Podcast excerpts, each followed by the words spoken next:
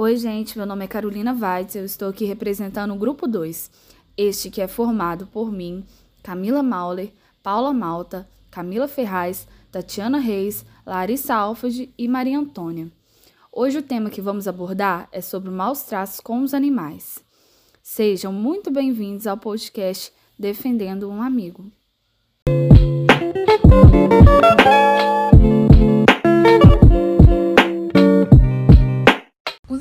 Animais foram os primeiros habitantes da Terra. Ironicamente, de acordo com as teorias científicas, o homem é resultado da evolução animal, no caso os chimpanzés. Assim, a relação entre humanos e animais vai muito além da divisão territorial, iniciando-se de forma biológica e genética. O homem nasce dotado de racionalidade e passa a utilizar dos animais, exercitando a supremacia intelectual e a primazia na inteligência. Nesse sentido, os animais são usados pelo homem de maneiras diferentes, seja para a caça, a domesticação, a agricultura, no comércio ou até mesmo como símbolos religiosos, dentre outras formas. Na pré-história, os animais eram tratados como mercadorias. Quando não serviam mais, eram descartados, salientando que a preocupação não consistia na vida do animal, e sim nos interesses pessoais do ser humano. Não importava se o animal sentia calor, frio, fome, sede e dor, sob a alegação de que este não possuía alma. Infelizmente, hoje em dia quase nada mudou, pois presenciamos esse descaso na nossa rua, na nossa cidade, nos jornais e também na televisão. Os animais sempre foram pauta de discussões entre os pensadores e a sociedade a respeito de sua função e de seus direitos. A relação entre o homem e os animais é datada desde a antiguidade, onde de um lado tinham-se aqueles que defendiam a sua existência e do outro lado aqueles que a ignoravam. Com a evolução social, ao longo dos séculos, os animais animais foram considerados como seres integrantes da sociedade, devendo, portanto, possuir direitos jurídicos.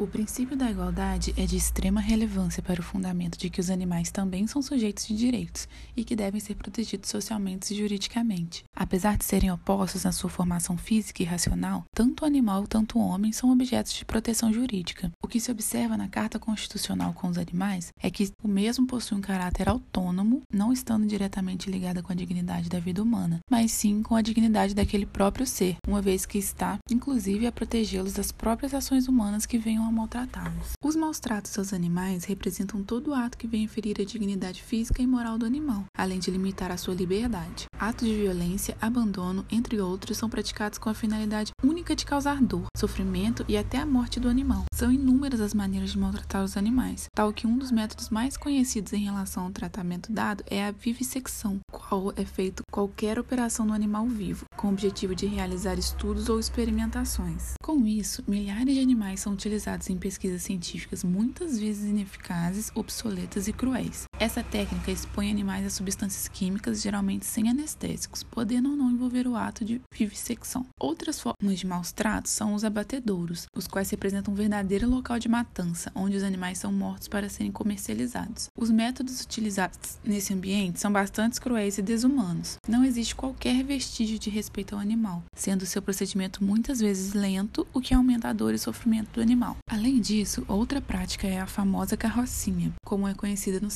De Controle de Zoonoses, que são órgãos municipais que têm o objetivo de capturar e sacrificar animais sem donos. É evidente que haja maus tratos nessa situação, pois todos possuem direito à vida. Por considerarem esses animais avulsos e sem importância, muitos dos profissionais que atuam nesses centros maltratam os animais com abuso e violência. Tem-se também o uso de cavalos e carroças. Com isso, os cavalos usados para puxar carroças são, na maioria das vezes, mal alimentados, mal ferrados, não recebem qualquer atendimento veterinário, sendo obrigados a trabalhar além de suas forças, mesmo doentes e famintos. São maltratados com carga excessiva, horários exaustivos de trabalho. Isso se chama escravidão.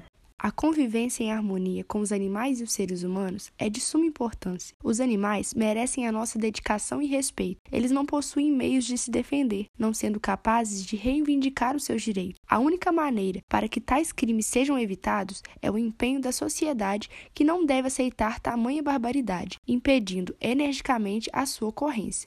E caso não seja possível, é de suma importância que se denuncie, pois é inadmissível a inércia da sociedade assistindo à covardia dos que cometem esses crimes. Para discutir mais sobre o assunto, conversamos com a médica veterinária Kelly Barbosa. Kelly, na sua opinião, qual a importância da conscientização dos direitos animais e contra os maus tratos? É muito importante a conscientização sobre os direitos dos animais e contra os maus tratos, porque é, acontece muito, por exemplo, muitas vezes as pessoas não sabem os direitos que os animais têm, mas é só pensar que nós não somos superiores a eles. Eles são iguais, eles sentem dor, eles é, têm sentimentos, eles têm medo, eles têm saudade. Então, assim, é, conscientizar é você saber quando você vai adotar um animal, tem que pensar no, nas consequências. Por exemplo, se você vai ter condição, se você vai ter um espaço, se você vai ter tempo. Saber que eles não podem é, ser privados da liberdade deles, né? Essas questões, por exemplo, colocar o animal na corrente. Isso é maltrato, né? Muitas vezes você vê que o animal fica na corrente no tempo, né? Pegando chuva, sentindo frio. É, pessoa mudar de casa é, ou vai viajar, saber que não pode abandonar na rua, é, né? Isso é, caracteriza maus tratos e esses maus tratos têm consequências na lei, né? A lei tem que é, ser cada vez mais severa para ajudar a conscientizar também através e por exemplo o animal tem o direito mesmo que seja animal para alimentação tem o direito de morrer sem dor ou sem a ansiedade daquele momento da morte, né? Então é bom conscientizar também a questão de comer menos carne ou não provocar queimadas que vai acabar com matando muitos animais silvestres. Você acha que os casos de maus tratos diminuíram? Os casos de maltratos aumentaram, principalmente agora na pandemia, pela questão econômica. As pessoas ficam sem dinheiro mesmo para poder manter o animal e abandonam. E tem também assim a questão da, da pena ter aumentado contra esses crimes, né? De maus tratos, abandono. É, acho que só ela em si não, não baixa os números. Elas têm que ser junto com outros fatores políticos, educacionais, sociológicos, econômicos, é, e educar mesmo a, a população. Qual a sua opinião em relação a pessoas que criam cães, por exemplo, apenas para comercializar seus filhotes? Tal ato pode ser considerado crime?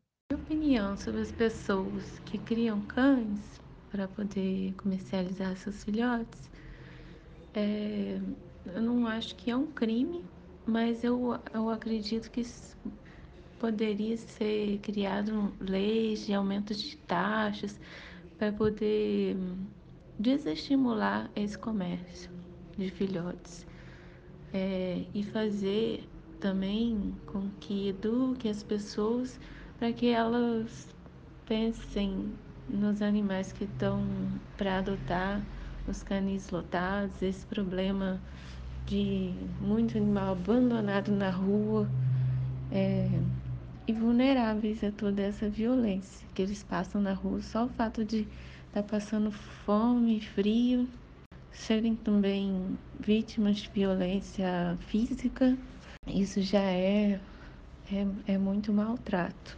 Então, conscientizar as pessoas, e muitas vezes a gente conscientiza é no bolso também. É, se for uma coisa de difícil acesso, as pessoas vão comprar menos. Então, inicialmente não seria um crime criar animais para venda, mas isso poderia ser desestimulado. Agora, tem pessoas que colocam é, a matriz, tipo assim, só criando uma ninhada atrás da outra. Você vê que a cadela está desnutrida, está é, tá maltratada, não tem tempo para se recuperar de uma gravidez para outra, aí isso é maltrato e isso realmente tem que ser punido e a pessoa ser enquadrada na lei. E sobre o uso de cavalos em carroças, você consideraria um ato de maus tratos? Sobre os cavalos, eu considero maus tratos.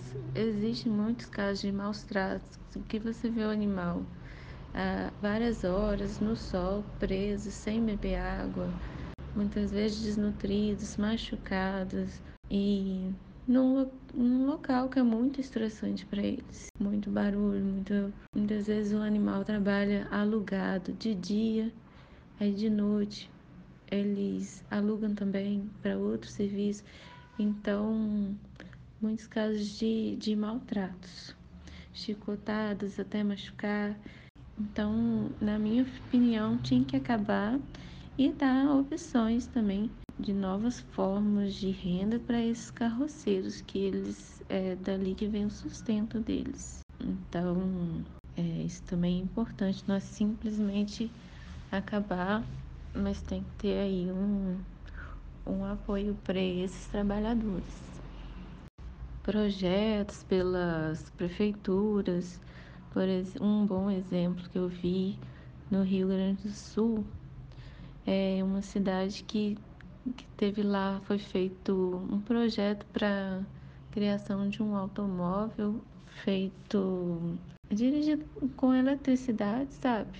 E a prefeitura subsidiou isso para esses trabalhadores. Eu achei interessante. É Santa Cruz do Sul, muito interessante. Então também tem que ter esse respaldo. No México, é uma tradição as touradas. Você acha que tourada é considerado uma forma de maus tratos? Sobre a tourada, é um absurdo de maus tratos. É uma luta que geralmente acaba na morte do touro e alguns acidentes com o toureiro. Então, assim, é uma coisa muito cruel. Não tem nem o que falar. E qual a sua opinião sobre os rodeios? A minha opinião sobre os rodeios é que deveria ser extinguido porque usa de crueldade e o público não vê, mas nos bastidores é feito com que os animais pareçam selvagens, mas na verdade eles infringem dor através de uma cinta que coloca na virilha, aperta aquela região ali dos intestinos, prepúcio e também na axila que aperta e causa ferimento, além de objetos pontiagudos, ponteiras, é, choque. Então, quem tá ali naquela alegria do rodeio não sabe a dor e o sofrimento que estão causando naqueles animais.